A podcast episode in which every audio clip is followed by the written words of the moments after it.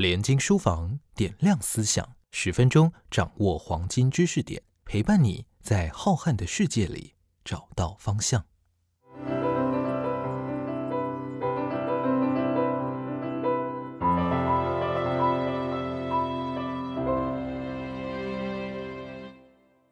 各位听众，大家好，我是清华大学的退休教授彭明辉。今天要跟大家谈的话题是爱情与婚姻。恋爱的激情让每一个人都终生难忘，永生不移的爱情更是令人向往。可惜的是，真实世界里的恋情往往像国庆日的烟火，可以灿烂的照亮一整晚的夜空，却很难持久。徐志摩说：“我将于茫茫人海中寻访我唯一灵魂的伴侣，得之我幸，不得我命，如此而已。”他似乎以为，只要找到真正的灵魂伴侣，就可以相爱到白首，一辈子永远幸福。然而，他跟陆小曼结婚的结果，却发现许多难以化解的歧见和冲突。显然，可以热恋的对象，不必然是可以白首偕老的。西方人在教堂里结婚的时候，都要郑重的宣誓：“我愿以你为妻，从今天开始拥有你，护持你，不论是顺境或逆境。”更富有或更贫穷，在你病中犹如康健之时，直到死亡将我俩拆散。这个许诺非常动人，但是要做到它，却需要两个人都有成熟的人格，有能力处理彼此的差异，而不是只靠婚前的两情相悦。事实上，恋爱跟婚姻很不一样。有人干脆说，爱情与婚姻是两本不一样的书。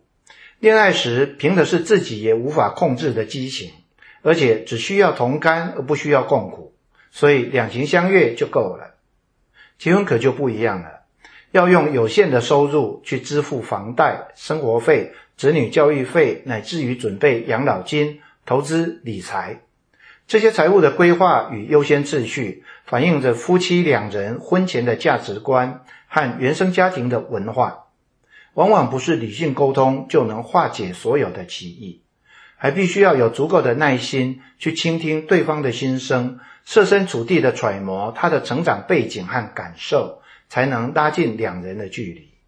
偏偏婚后的生活步调远比恋爱的时候紧凑，需要处理的琐事远比单身的时候还多。有了孩子之后，时间更加不够用，结果很多人在结婚以后才发现彼此价值观的差异。却始终找不到足够的时间去相互沟通与同理。等到孩子出生以后，为了教养的问题，价值观的差异往往会变得更加的尖锐。原本的家偶一不小心就变成了怨偶。可惜的是，很多人都没有警觉到恋爱与婚姻的差异，所以走过红毯之后，很快就后悔了。我常问恋爱中的学生，为什么选择跟对方在一起？最常听到的答复是：“我们在一起很开心。”但是两情相悦只是爱情的起点，它既非爱情的全部，更不是爱情的终点。人生难免有低潮的时候，有困顿的时刻，因此可长可久的婚姻里面，必须包含着困难时的相扶持，伤心时的彼此安慰，屈辱时的相互鼓舞。可以共欢乐的爱情，虽然值得珍惜。但是，只凭爱情却往往不足以彼此相扶持，走过人生的艰难与困顿。凯特·布兰奇是英国著名的演技派女星，曾经主演过《伊丽莎白一世》。她在两千零六年主演了一部电影《丑闻日记》，里头的故事就很发人深省。在这部电影里，女主角是个老师，她很年轻的时候就在热恋中嫁给了远比她年长的丈夫。婚后不幸遇到了儿子的智障和女儿的暴怒情绪，这时候才发现丈夫根本无法跟她一起面对问题，还经常迁怒于她而出言粗语。这时候，女主角有一个早熟的国中生史蒂文，因为爱慕她的美丽而接近她，取悦她，贴心的安慰她，听她倾诉苦恼。随后，两人有了性行为。事情被揭露后，男孩的母亲当众打他耳光，并提出法律告诉。媒体整天守候在家门外，丈夫则异常的愤怒。他在面临法律制裁与舆论压力下去找学生史蒂文，这男孩却在惊恐中仓皇跑走。他才终于意识到，一个十五岁的男孩根本没有能力为自己的行为后果负责，更别说是在艰难的时刻里挺身为他分忧。要陪伴一个人走过艰难的岁月，需要的不只是肤浅的彼此取悦，还要有能力倾听、体恤彼此的心情。甚至协助另一半走过悲伤、烦恼、挫折、沮丧和绝望。如果没有这些能力，往往会变成只能同欢而不能共苦。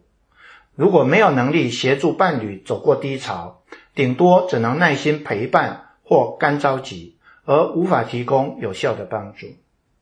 倾听、体恤和艰难时各相扶持的能力，可以是源自朴实、诚恳、善良的本性。更进一步的话，则是靠人文的素养与能力。人文素养的意思是了解各种人性事实的能力。我们可以从文学、历史、美术和音乐去体会人在各种不同情境下的希望、憧憬、向往、挫折、失望、绝望与委屈。也可以通过文学、历史、哲学探索各种值得追求的人生目标与意义。借由这些接触。慢慢对自己的内在情感较敏感而自觉，并且逐渐的跨出封闭的自我，而对各种不同的情感和人性有较成熟细腻的了解。有了这些了解，才有机会跨越两个人本性和成长过程的差异，在倾听中了解另外一个人的内心世界，去体认他生命中最深刻的喜悦或者痛苦。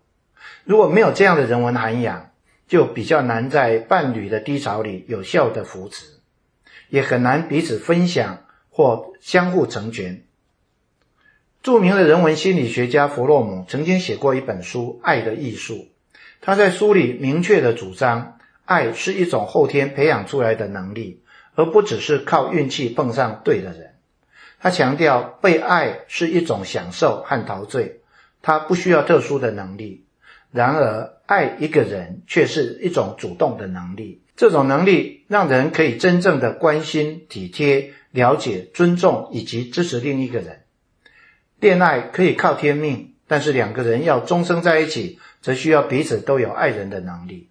弗洛姆同时强调，这种爱人的能力源自于成熟的人格，也唯有当两个人的人格都够成熟的时候，才有能力同理彼此的差异。化解其见，相互扶持，走过生命中最艰难黑暗的时刻。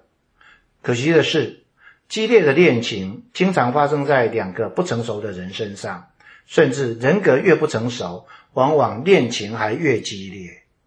徐志摩和陆小曼的悲剧，表面上的原因是两个人的价值观有严重的差异，更根本的原因其实是两个人的人格都不成熟。一旦婚姻中有任何的歧见或不顺心，两个人都没有能力处理，也不知道该如何彼此扶持抵恤。在这个不确定的年代里，离婚越来越普遍。但是，曾经真心相爱过的人，不该因此就抹杀一同走过的岁月。相恋不一定能结离，但能相恋就应该要珍惜，这总好过一辈子不曾爱过任何值得爱的人。能结离不一定能化解婚姻中的一切歧见，但能共度新婚的甜蜜，总胜过不曾找到人一起许下婚礼的誓言。